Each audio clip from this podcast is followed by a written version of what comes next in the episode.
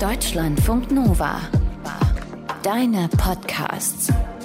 Eine Stunde History. Mit Maike Rosenplanter. Ich war letztens zu einer Hochzeit eingeladen und wurde da an einen Tisch gesetzt mit dem katholischen Priester, der die Trauung vollzogen hat. Ja, klingt langweiliger als es war. Der Typ war super interessant und wir haben auch echt viel über Geschichte gesprochen. Unter anderem hat er mir erzählt, dass die Kirchensteuer gar nicht erhoben wird, weil die Kirchen das ursprünglich wollten. Das geht aus einem Machtkampf zwischen Staat und Kirche hervor, hat er erzählt. Und die Überzeugung war, wer Steuern erhebt, also Gelder eintreibt und die dann weitergibt, der hat die Macht. Und darum hat der Staat eine Steuer für die Kirche eingeführt und treibt jetzt für die Kirche Geld ein. Ob das wirklich der Grund war, keine Ahnung. Aber ich kann es mir ziemlich gut vorstellen, weil es diesen Machtkampf zwischen Kirche und König früher ja wirklich gegeben hat. Da fällt ja auch der Gang nach Canossa rein. 1077 war das. Habt ihr eventuell auch schon von gehört. Gibt es auch eine eine Stunde History zu. Im Januar 2017 hatten wir darüber gesprochen. Und ihr könnt was drüber nachlesen in History für Eilige Band 1. Da findet ihr auch mehr drüber. Das war sozusagen der Beginn der Trennung von Kirche und Staat. Vertraglich geregelt wurde das Ganze dann 1122 im Wormser Konkordat. Und darüber reden wir in dieser einen Stunde History. Aus den prallgefüllten Schatzkammern der Menschheitsgeschichte. Euer Deutschlandfunk Nova-Historiker Dr. Matthias von Helfeld. Hi. Sei gegrüßt. Dieses Wormser Konkordat, das hat den Streit über die Kompetenzen zwischen König und Papst beendet. Aber wie hatte dieser Streit überhaupt angefangen? Naja, also wir sind ja in einer Geschichtssendung und wenn man ganz weit zurückgehen will, dann hat alles das begonnen im Fränkischen Reich im 7. und 8. Jahrhundert mit dem sogenannten Reichskirchensystem, in dem der König, der jeweilige, die geistlichen Würdenträger eingesetzt hat, also die berühmte Investitur vorgenommen hat. Der König, der wollte die Fähigkeiten der Kirchenleute für sich nutzen.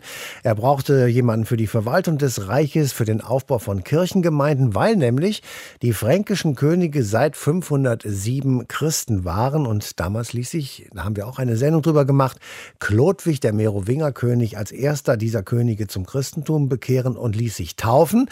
Und er verpflichtete alle seine Nachfolger auf das Christentum. Und daraus hat sich im Laufe der Zeit eine sehr, sehr enge Verbindung zwischen der weltlichen und der geistlichen Macht im Frankenreich entwickelt. Okay, das Frankenreich wurde dann Ende des 9. Jahrhunderts geteilt in eine Westhälfte und eine Osthälfte.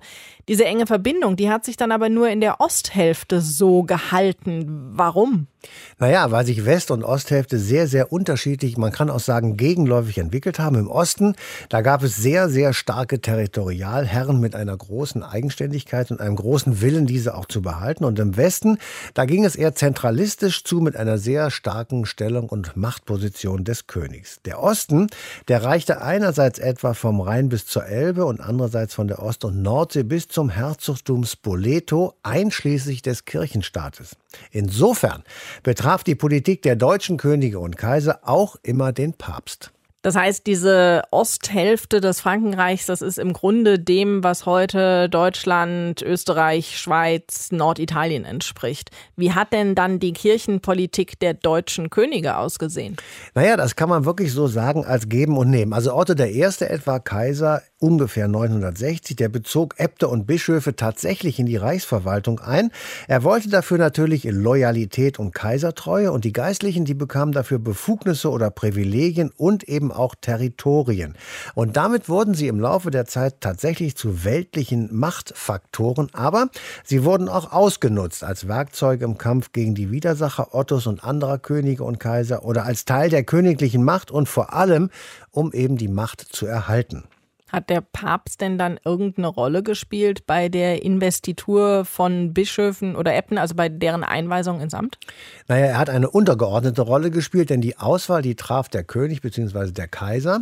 Und das hatte eben etwas mit dem speziellen Verhältnis zwischen König und Papst zu tun. Der Papst, der bekam nämlich militärische Hilfe vom König oder vom Kaiser und der wiederum bekam dafür den Segen des Papstes, also eben Gottes Segen.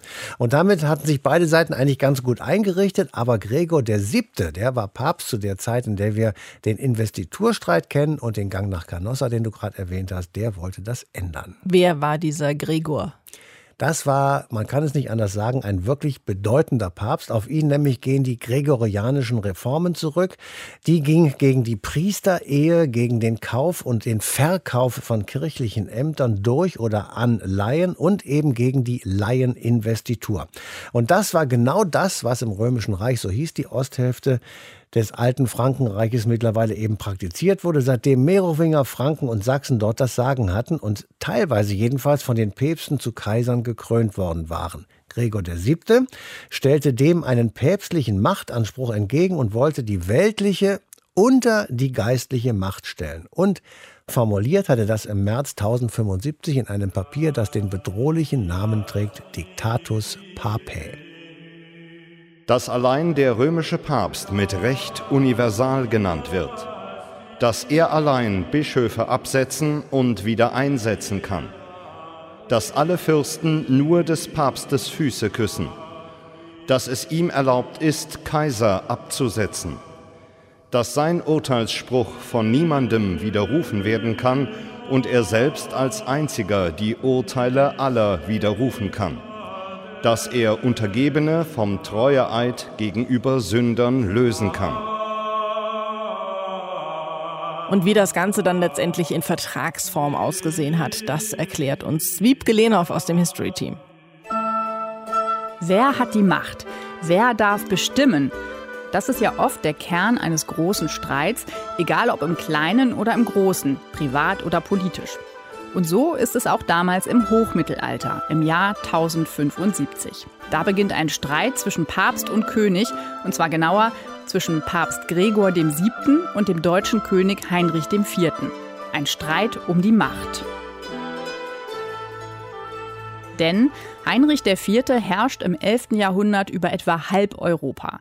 Und seit dem 10. Jahrhundert ist der deutsche König auch Kaiser der römischen Christenheit. Es ist üblich geworden, dass der König entscheidet, wer in seinem Reich eine Bischofsposition bekommt. Denn die Bischofssitze liegen ja auf seinem Grund und Boden.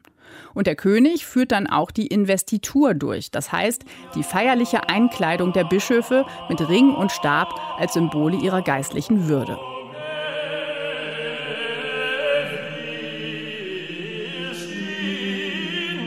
Das ist ein Problem aus Sicht der Kirchenreformer des 11. Jahrhunderts. Diese strenggläubigen Christen sind der Meinung, dass weltliche Herrscher mit der Überreichung der Symbole sozusagen geistliche Machtbefugnisse an sich gerissen haben. Schluss damit, sagt jetzt auch Papst Gregor VII. Er will, dass sich Kirchenmänner wieder weniger weltlich verhalten. Zum Beispiel sollen Priester sich an das Zölibat halten und besitzlos bleiben. Und Gregor will, dass weltliche Herrscher nicht mehr so viel Macht über die Kirche haben. Deshalb lässt Papst Gregor VII. im März 1075 aufschreiben, was seiner Meinung nach alles geändert werden und was von nun an gelten sollte. Dass alle Fürsten nur des Papstes Füße küssen, dass er allein Bischöfe absetzen und wieder einsetzen kann, dass er allein die kaiserlichen Herrschaftszeichen verwenden kann, dass es ihm erlaubt ist, Kaiser abzusetzen, über diesen Sätzen steht in Rot Dictatus Papae, also Diktat des Papstes. Einen anderen Titel hat das Dokument nicht, denn es ist eigentlich nur eine Art Notiz und kein offizielles Schreiben. Aber es macht wahrscheinlich doch die Runde und wird von Heinrich und anderen Herrschern der Zeit als eine Art Kampfansage aufgefasst. Auch weil Papst Gregor VII. sehr streng versucht, seine Glaubenssätze durchzusetzen. Deshalb ist er schon zu Lebzeiten umstritten und wird unter anderem als Zuchtroute Gottes bezeichnet. Aus Sicht von heute sagt Historiker Gerd Althoff, dass ein Papst hingeht und mit einer derartigen Konsequenz die Ansprüche des Papsttums neu formuliert und sie gleich auch noch in politische Praxis umsetzt. Das ist das Aufregende im 11. Jahrhundert. Aus Sicht der damaligen Herrschenden ist das Verhalten von Papst Gregor VII. allerdings weniger aufregend als zum Teil anmaßend. Heinrich IV. fühlt sich noch zusätzlich beleidigt im Verlauf eines Briefwechsels. Zum einen, weil der Papst ihm Fehlverhalten vorwirft und Gehorsam fordert. Zum anderen, weil er ihn nur deutscher König nennt und nicht römisch-deutscher König, obwohl Heinrich das als Herrscher des Heiligen Römischen Reiches zusteht, wie damals das Herrschaftsgebiet genannt wird. Heinrich ist sauer, bestellt die Bischöfe seines Reiches nach Worms und formuliert dort mit ihnen einen Brief mit krassen Gegenvorwürfen. Dabei nennen sie den Papst respektlos bei seinem früheren Mönchsnamen. Von Heinrich, der durch Gottes gerechte Anordnung König ist. An Bruder Hildebrand, der unrechtmäßig ins Amt gekommen ist, ohne die königliche Zustimmung. Weiter heißt es im Brief an Papst Gregor VII., seine Amtsführung sei anmaßend, sein Lebenswandel zweifelhaft und man werde ihm den Gehorsam verweigern und ihn nicht mehr als Papst anerkennen. Ich, Heinrich, durch die Gnade Gottes König, sage dir zusammen mit allen meinen Bischöfen, steige herab. Steige herab! Von dem Moment an, als äh, die Bischöfe und Heinrich Gregor aufgefordert hatten, den Stuhl Petri zu verlassen, war der Konflikt nicht mehr äh, zu deeskalieren. Als Antwort darauf setzt der Papst den König einfach ab. Dazu exkommuniziert er ihn noch und entbindet alle Untertanen vom Treueeid. Ein Schock für die damalige Zeit. Ursprüngliche Verbündete wenden sich von Heinrich ab und er muss fürchten, alles zu verlieren. So entschließt sich Heinrich IV. zu einer Unterwerfungsgeste, indem er vor dem Papst in Canossa zu Kreuze kriecht. Danach wogt der sogenannte Investiturstreit noch einige Jahre hin und her, auch unter den Nachfolgern von König Heinrich und Papst Gregor. Beigelegt wird der Streit erst mit einem Vertrag am 23. September 1122, dem Wormser Konkordat. Wiebke Lehnhoff war das. Und wir haben jetzt schon des Öfteren von Papst Gregor dem Siebten was gehört. Matthias hat ihn ja eben einen bedeutenden Papst genannt. Und deshalb lernen wir jetzt noch ein bisschen mehr über ihn. Und dabei hilft uns Jochen Jorent. Er ist Mittelalterexperte und hat ein Buch geschrieben über Gregor den Siebten. Hallo. Grüß Gott, grüße Sie. Wer war denn Gregor der Siebte? Ja, Gregor der Siebte, glaube ich, muss man erstmal sagen, ist natürlich eine faszinierende Persönlichkeit gewesen, der auch konfessionell fasziniert hat. Für die einen war er jemand, der glaubenstreu bis zum Schluss an seinen Überzeugungen festgehalten hat. Für andere vielleicht eher so etwas wie ein religiöser Fanatiker, könnte man geradezu sagen. Diese Doppeldeutigkeit seiner Person ist letztlich den Zeitgenossen schon aufgefallen. Petrus Damiani, ein ergrauter, ein älterer Kardinal, der auch im Umfeld Gregors VII. am Anfang noch gewirkt hat, hat ihn den Sanctus Satana genannt, also den heiligen Teufel, was diese Doppelgesichtigkeit Gregors VII. sicher schon deutlich macht. Er ist jemand, der inhaltlich die Kirche eigentlich gar nicht so sehr geprägt hat. Das heißt, es gibt keine Theologie, die von ihm entwickelt worden ist, sondern er hat die Kirche vor allem durch sein Handeln geprägt. Durch den Einsatz von Instrumenten, die schon seit Jahrhunderten bekannt waren, die aber in einer ganz neuen Intensität plötzlich genutzt hat. Und das wirkte auch auf viele Zeitgenossen so, als ob er eigentlich nicht das Traditionelle fortsetzen würde, sondern etwas Neues, etwas, was die bisherige Ordnung eigentlich umstoßen würde. Das können wir sehr gut auch sehen an den Bischöfen nördlich des Reiches, die mit diesem Papst konfrontiert waren, der ganz neue Ideen auch von Kirche hatte, sage ich mal und der die traditionelle Ordnung etwas hinterfragte. Das waren gefährliche Neuerungen, so schrieb es zum Beispiel Lima von Bremen, der also Hamburg-Bremer Erzbischof, an einen Mitbischof und hat das berühmte Diktum geprägt, dass Gregor VII. ein Homo periculosus, ein gefährlicher Mensch sei, der wie ein Herr seinen Knechten befehle. Und das war etwas, was die Bischöfe nördlich der Alpen so eben überhaupt noch gar nicht kannten. Man muss sich klar machen, dass wir in einer Phase sind, in der die kollegial organisierte Bischofskirche in eine hierarchisch durchstrukturierte Papstkirche umgewandelt wird.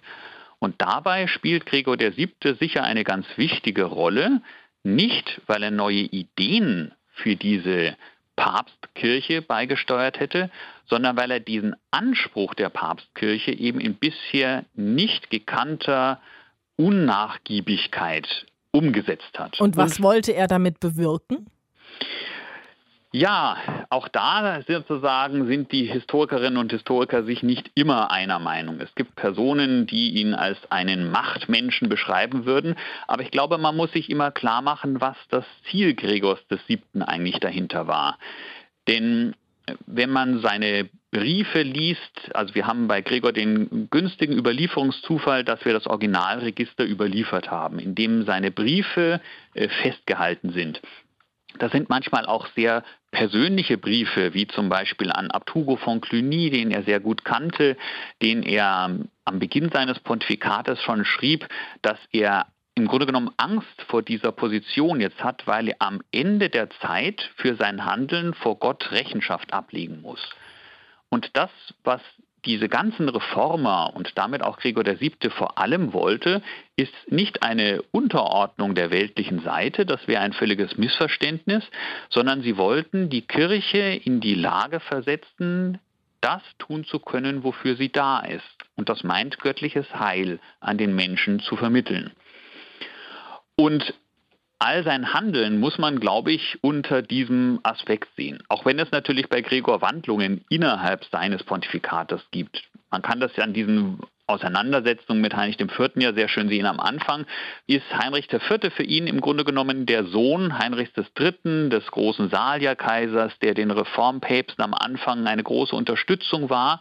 Und denkt, dass genau dieses gemeinsame Handeln der salische Herrscher und der Papst wird jetzt mit Heinrich IV. fortgesetzt. Die ersten Briefe, die er 1073 an Heinrich IV. schreibt, das ist geradezu überschwänglich. Und mit der Zeit verdüstert sich sozusagen die Szenerie und damit radikalisiert sich dann auch Gregor VII. eigentlich weiter, würde ich sagen. Wäre er denn auch so fanatisch gewesen, dass er militärisch gegen Feinde der Kirche vorgegangen wäre? Also Gregor VII. ist ja als der kriegerischste aller Päpste von Karl Erdmann bezeichnet worden. Und man sieht an der Sprache Gregors VII., also oder setzt schon vorher eigentlich ein. Die früheren Päpste des 10. und beginnenden 11. Jahrhunderts schreiben an andere Bischöfe und bitten darum, dass etwas verändert wird. Gregor VII. befiehlt eigentlich nur noch. Er ordnet etwas an und erwartet, dass das umgesetzt wird. Eine der häufigsten Vokabeln in seinem Register ist der Gehorsam, die Obödientia. Das ist eine ganz zentrale Vokabel für ihn. Er selbst ist in der Tat auch einmal auf einem Kriegszug selbst unterwegs gewesen. Das ist dieser berühmte Orientplan Gregors VII. im Jahre 1075. Er hört davon, dass die Christen im vorderen Orient bedrängt sind und er möchte jetzt eine Expedition starten. Es gibt dann Briefe von ihm, die Ortsangabe unten drunter lautet dann in Expeditione, also schon äh, im Feldlager könnte man geradezu sagen. Das Interessante dabei ist ja auch, dass während er sich zu diesem Kriegszug aufmacht, überträgt er die Sorge für die römische Kirche niemand anderem als dem Salierherrscher Heinrich IV. Das heißt, 1075 ist noch ein ganz enges Verhältnis letztlich zwischen den beiden. Gregor VII. selbst hat zumindest als Papst keinen Krieg geführt. Darin unterscheidet er sich zum Beispiel von einem seiner Vorgänger, Leo IX., der ja gegen die Normannen äh, Krieg geführt hat in der Tat und bei Civitate von den Normannen dann geschlagen wurde. Das hat Gregor VII. selbst nicht gemacht. Aber er hat eine nicht zuletzt durch seine Sprache eine Atmosphäre der ähm, Aggressivität, könnte man sagen, auch äh, mitgeschaffen sagt der Mittelalterexperte Jochen Jorent. Danke Ihnen für die Informationen. Bitte, bitte, gerne. Matthias, im Mittelalter gab es ja diese Trennung von Staat und Kirche noch nicht, so wie wir es heute kennen. Wie kann man sich das denn vorstellen? Wie war damals das Verhältnis der römischen Kirche zu den Mächtigen der Welt? Also es war, man kann es nicht anders sagen, sehr kompliziert, denn einerseits brauchte die Kirche Schutz. Nach dem Ende des Weströmischen Reiches 475 durch die Germanen stand der Vatikan nicht mehr im Mittelpunkt und damit auch nicht mehr unter dem Schutz der christlichen europäischen Welt, denn das verlagerte sich vor allem nach Konstantinopel. Also mussten sich die Päpste anderweitig Schutz suchen und da fanden sie die Merowinger unter Chlodwig, die Franken unter Pippin und Karl und eben die Sachsen unter Otto. Andererseits aber wollten sie sich nicht unterordnen. Und daraus ergab sich natürlich ein Konflikt oder mehrere Konfliktfelder, weil auch die weltlichen Herrscher ihnen gefällige Geistliche im Vatikan haben wollten. Und welches Ansehen hatte damals der Kirchenstaat und der Vatikan? Das kann man nicht so eindeutig beantworten. Es gab auf jeden Fall Missstände, die Gregor VII. mit seinen Reformen abstellen wollte. Also es gab Simonie.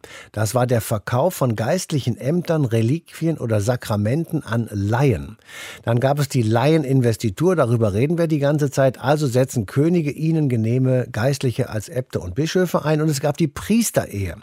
Und die Reform von Gregor führte 1073 das grundsätzlich geltende Zölibat ein.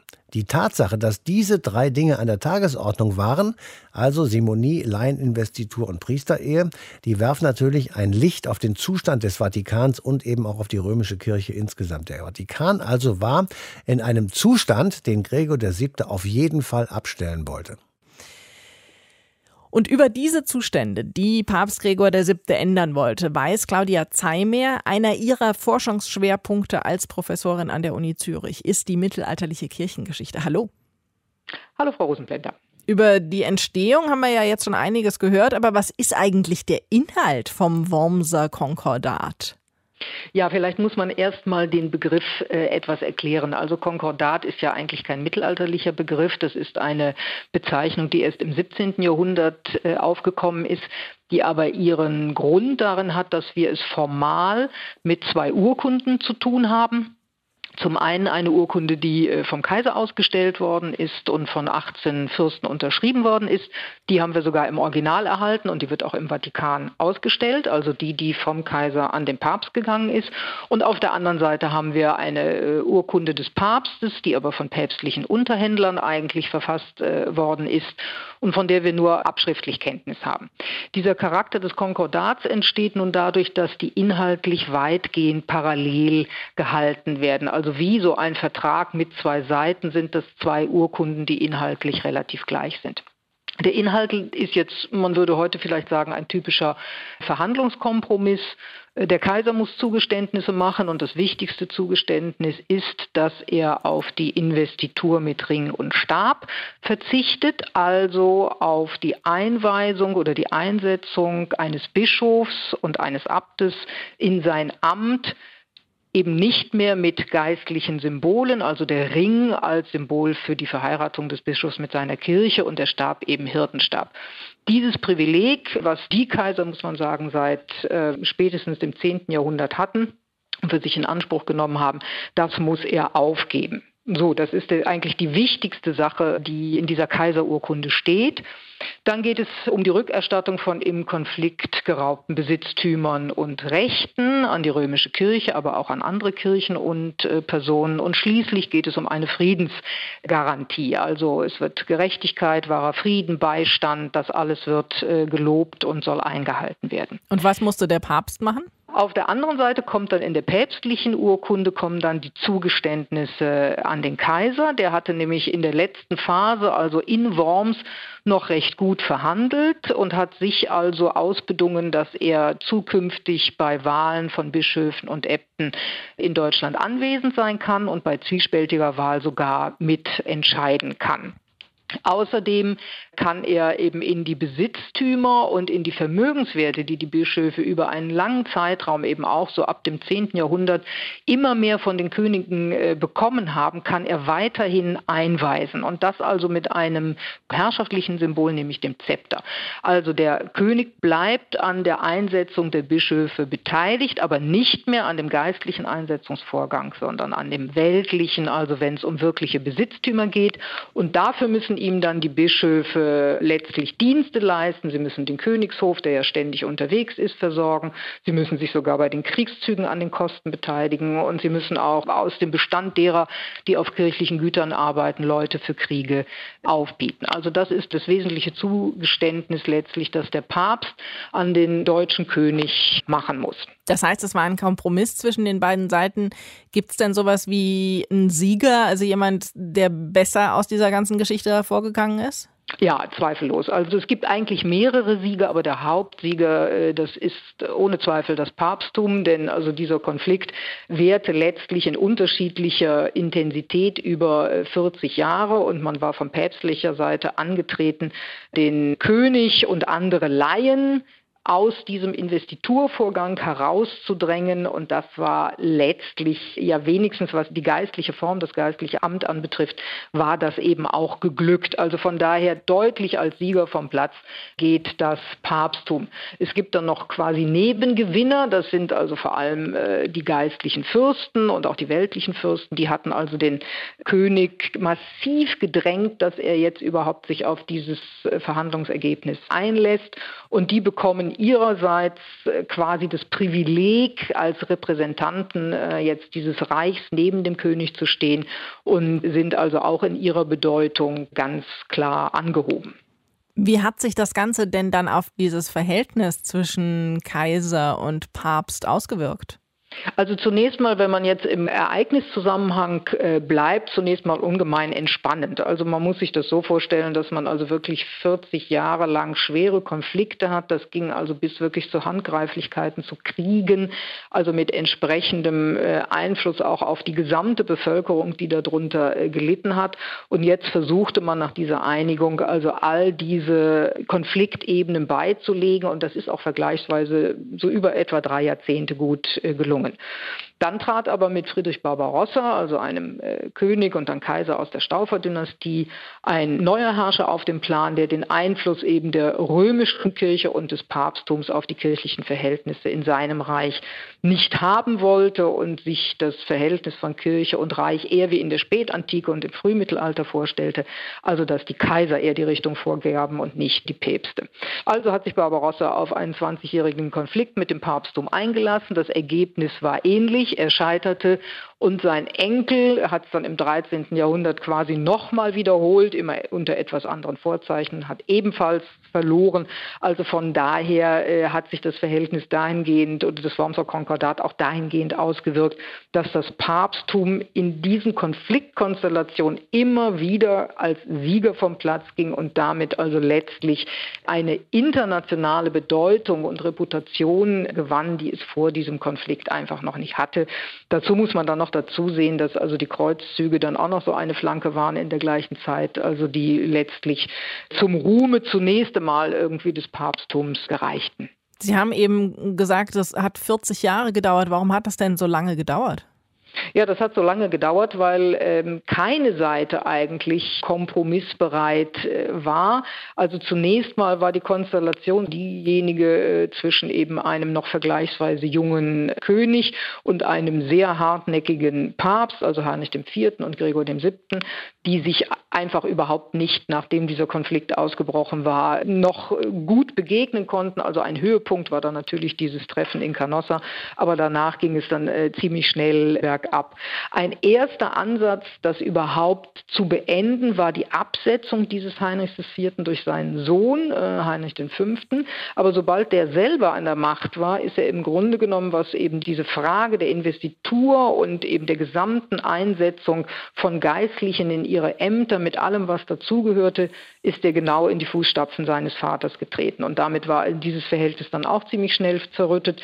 1111 ist er zu einer Kaiserkrönung nach Rom aufgebrochen. Das sah dann so aus, dass er irgendwann den Papst und die Kardinäle gefangen genommen hat, äh, das alles erpresst hat und noch ein extra Privileg sich hat ausstellen lassen, das ihm diese Investitur äh, verbriefte. Also damit war dann auch wieder über viele Jahre lang kein äh, Kompromiss möglich. Dann gab es an der Spitze des Papsttums einen Wechsel. Der Mann machte wieder einen Versuch, sich persönlich zu treffen und hat also Vermittler eingesetzt. Es war ja auch intellektuell eigentlich schon alles vorausgedacht. Aber dann hat wieder der Kaiser mit den Fürsten, die haben wieder einen Rückzug gemacht und dann erst 1121, als es wirklich nicht mehr ging und die Verhältnisse in Deutschland so zerrüttet waren, da haben die Fürsten darauf gedrungen, dass es zu einem Einlenken kam. Also das zog sich immer wieder hin, auch sehr stark abhängig von persönlichen Konstellationen und von Befindlichkeiten und Verhandlungspositionen, von denen man lange nicht zurücktreten wollte, was man dann 1122 aber dann doch musste sagt Claudia Zey. Sie ist Professorin für mittelalterliche Geschichte an der Uni Zürich. Danke Ihnen. Ja, ich bedanke mich, Frau Rosenplenter, für das Gespräch. Dieses Wormser Konkordat, das ist ja nicht ganz fair verteilt, Matthias. Der Papst, der ist darin leicht bevorzugt. Ist damit dann Ruhe eingekehrt? Naja, also man kann sagen, fürs Erste schon, aber es kamen ja auch noch immer neue Herausforderungen an, wie zum Beispiel die Kreuzzüge bis ins 13. Jahrhundert. Und die waren eben oft Gegenstand von politischen Spielchen und Taktierereien.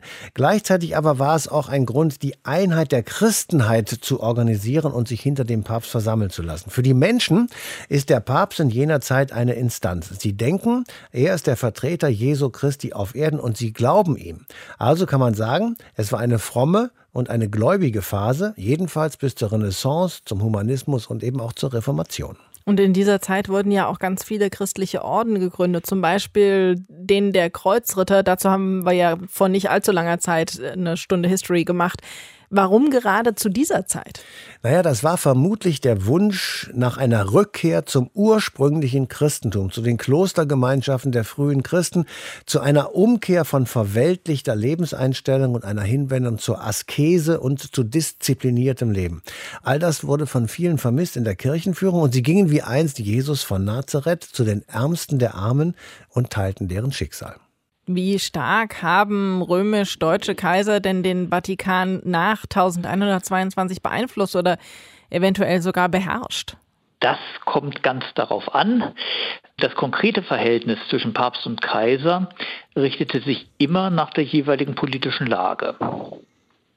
Das hieß insbesondere, es kam einerseits darauf an, ob der Kaiser oder König überhaupt Zeit und Gelegenheit hatte, südlich der Alpen energisch Politik zu treiben. Andererseits war die Frage, ob der Papst den Kaiser dringend brauchte oder ob er nicht eher froh war, in seinen eigenen Plänen nicht durch einen mächtigen Konkurrenten behindert zu werden. Grundlegend war eben auch das Problem der schlichten Entfernung in dieser Zeit mit schlechten Verbindungen. Man braucht eben viele Wochen, um bis nach Rom zu kommen. Das heißt, es ist eben nicht mit einem Abstecher im Flugzeug getan, sondern äh, das ist ein Großunternehmen, das man entsprechend vorbereiten muss.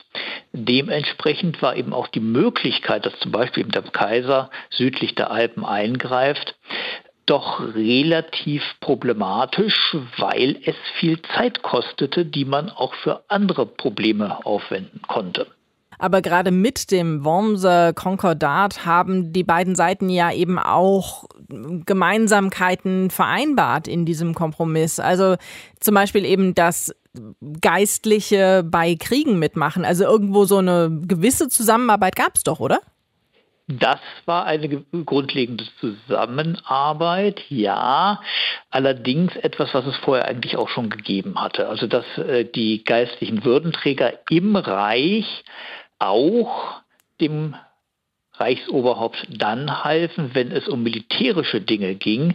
Das war selbstverständlich. Aber nur militärische Sachen. Ja, also äh, die entsprechenden Bischöfe, Erzbischöfe, auch Äbte äh, haben Truppen gestellt. Gab es denn auch sowas wie ein gegenseitiges Abhängigkeitsverhältnis zwischen Kaiser und Papst oder war das auch nicht wegen Entfernung? In einigen Fällen war man aufeinander angewiesen. Ähm, ein wirkliches Abhängigkeitsverhältnis äh, gab es eher nicht, ähm, sondern eben nur Phasen, in der der eine den anderen mehr brauchte als umgekehrt. Oder Phasen eben auch, in denen beide wenig miteinander zu tun hatten, weil sie mit ganz anderen Problemen beschäftigt waren. Und was waren das für Phasen, in denen die dann eben mehr miteinander zu tun hatten? Äh, zum Beispiel äh, waren das Phasen, in denen der Kaiser versuchte, in Italien politisch einzugreifen. Das war sehr deutlich unter Friedrich Barbarossa. Der Kaiser hat damals versucht, nach längerer Abwesenheit seiner Vorgänger wieder Aktivpolitik in Oberitalien zu treiben. Und er stieß dabei auf das Problem, dass die großen, mächtige Städte in Norditalien, Mailand zum Beispiel, und vor allem nicht mehr einfach die Autorität des Kaisers akzeptiert haben. Das heißt, der Kaiser musste Krieg führen. Das zog sich hin, das kostete viel Geld und das rief dann den Papst auf den Plan, äh, weil der Papst selbst eben auch Sorgen hatte, dass die Establierung des Kaisers, der Staufer in Norditalien, Einfluss auf seine Position in Mittelitalien hatte. Er fühlte sich also eben selbst bedroht und so führte das dann eben dazu, dass Friedrich Barbarossa ab 1159 einen sehr langen Konflikt mit Papst Alexander III. auszufechten hatte äh, und mit seinen Verbündeten eben diesen Städten in Norditalien. Gab es denn auch die andere Situation, also die Situation andersrum, so muss ich sagen, wo Päpste versucht haben, weltlich politischen Einfluss auf die römisch-deutschen Kaiser zu nehmen? Ja, allerdings mit Einschränkungen. Also der Papst äh, ist nicht mit Truppen nördlich der Alpen erschienen. Ja, das waren andere, das waren politische Einflussnahmen, die es da gab, die aber durchaus gravierend war. Es gab zum Beispiel eben 1198 eine Doppelwahl, die in gewisser Hinsicht eben auch aus diesem Konflikt zwischen Friedrich Barbarossa und dem Papst resultierte, wenn man so will. Später nämlich hat der Sohn Barbarossas, Heinrich VI., die Erbin des Königreichs Sizilien geheiratet und das Königreich Sizilien umfasste nicht nur die Insel, die so heißt, sondern ganz Italien südlich des Kirchenstaates. Und das heißt, dass in den letzten Jahren des 12. Jahrhunderts der Papst sehr große Sorge hatte, eben zwischen diesen beiden staufischen Machtblöcken zerquetscht zu werden. Und äh, deswegen hat der Papst dann eben nach der Doppelwahl eben nicht den Staufer unterstützt, sondern dessen Konkurrenten. Wie gesagt, nicht militärisch nördlich der Alpen, aber eben durch Legaten politisch, damit eben sein Kirchenstaat geschützt wurde. Und das wiederum war eine Struktur, die sich lange hinzog bis in die 1260er Jahre, äh, bis die staufische Dynastie schließlich ausgestorben war und dann eben nach dem Tod von Konradin, dem letzten Staufer, diese Gefahr, die der Papst sah, die das Papsttum sah, die Päpste in dieser Zeit ähm, gebannt war. Weil, wie gesagt, dann die staufische Macht in Norditalien eben zerfallen war und der Thron von Sizilien eben auch nicht mehr den Staufern gehörte, sondern einer französischen Dynastie. Frankreich ist ein gutes Stichwort. Wie sah es denn da aus mit dem Verhältnis zwischen den französischen Königen und dem Papst? Die französischen Könige hatten grundsätzlich ähnliche Probleme äh, wie die römisch-deutschen Könige in der Zeit des Investiturstreites. Das musste man erstmal regeln. Ähm, auch der französische König hat eben versucht, seine Einflussmöglichkeiten auf die eigene Kirche in seinem Reich zu sichern. Und das ist insgesamt auch ganz gut gelungen. Wobei allerdings eben Frankreich doch auch Phasen hatte, wo es relativ aggressiv vorging gegen die Päpste. Es gab da ein paar Probleme um die Steuererhebung vom Klerus um das Jahr 1300. Da hat schon ein Gesandter des französischen Königs schlichtweg den Papst gefangen gesetzt. Der kam zwar bald frei, ist dann aber immerhin gestorben, relativ schnell. Letztlich aber war eben das französische Verhältnis zum Papst insofern etwas anderes, als es eben diese Schutzherrenfunktion, die der Kaiser für den Papst beanspruchte, nicht gab. Das heißt, wenn man so will, ähm, das Verhältnis der französischen Könige zum Papst war etwas politischer als das des Kaisers zum Papst. Die verschiedenen Verhältnisse zwischen römisch-deutschen und französischen Kaisern und dem Vatikan haben wir aufgedröselt mit Malte Prietzel. Danke Ihnen für die Infos. Bitte sehr. Das war's schon wieder, Matthias. Wir haben heute sehr viele Beispiele gehört, wie kompliziert das Verhältnis zwischen Kirche und Staat teilweise gewesen ist. Das ist ja heute nicht mehr so. Ich würde das noch etwas deutlicher sagen. Keine Frage, es ist viel besser.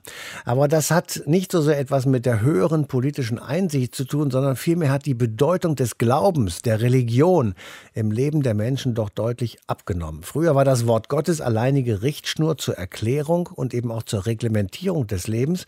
Und heute sind doch sehr viele andere Erklärungsansätze hinzugekommen. Und die Instanz Kirche hat an Bedeutung verloren. Deshalb ist es heute leicht, das Verhältnis zum Staat als relativ eindeutig zu regeln und zu erklären.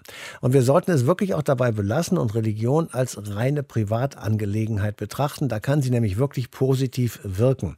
Und wenn sie Einfluss bekommt auf politische Entscheidungen, dann kann man das eben nicht mehr so sagen. Beispiel die USA und die gesetzliche Regelung des Schwangerschaftsabbruchs, der jetzt gerade vom Supreme Court gestoppt wurde durch Einfluss von radikalen Christen.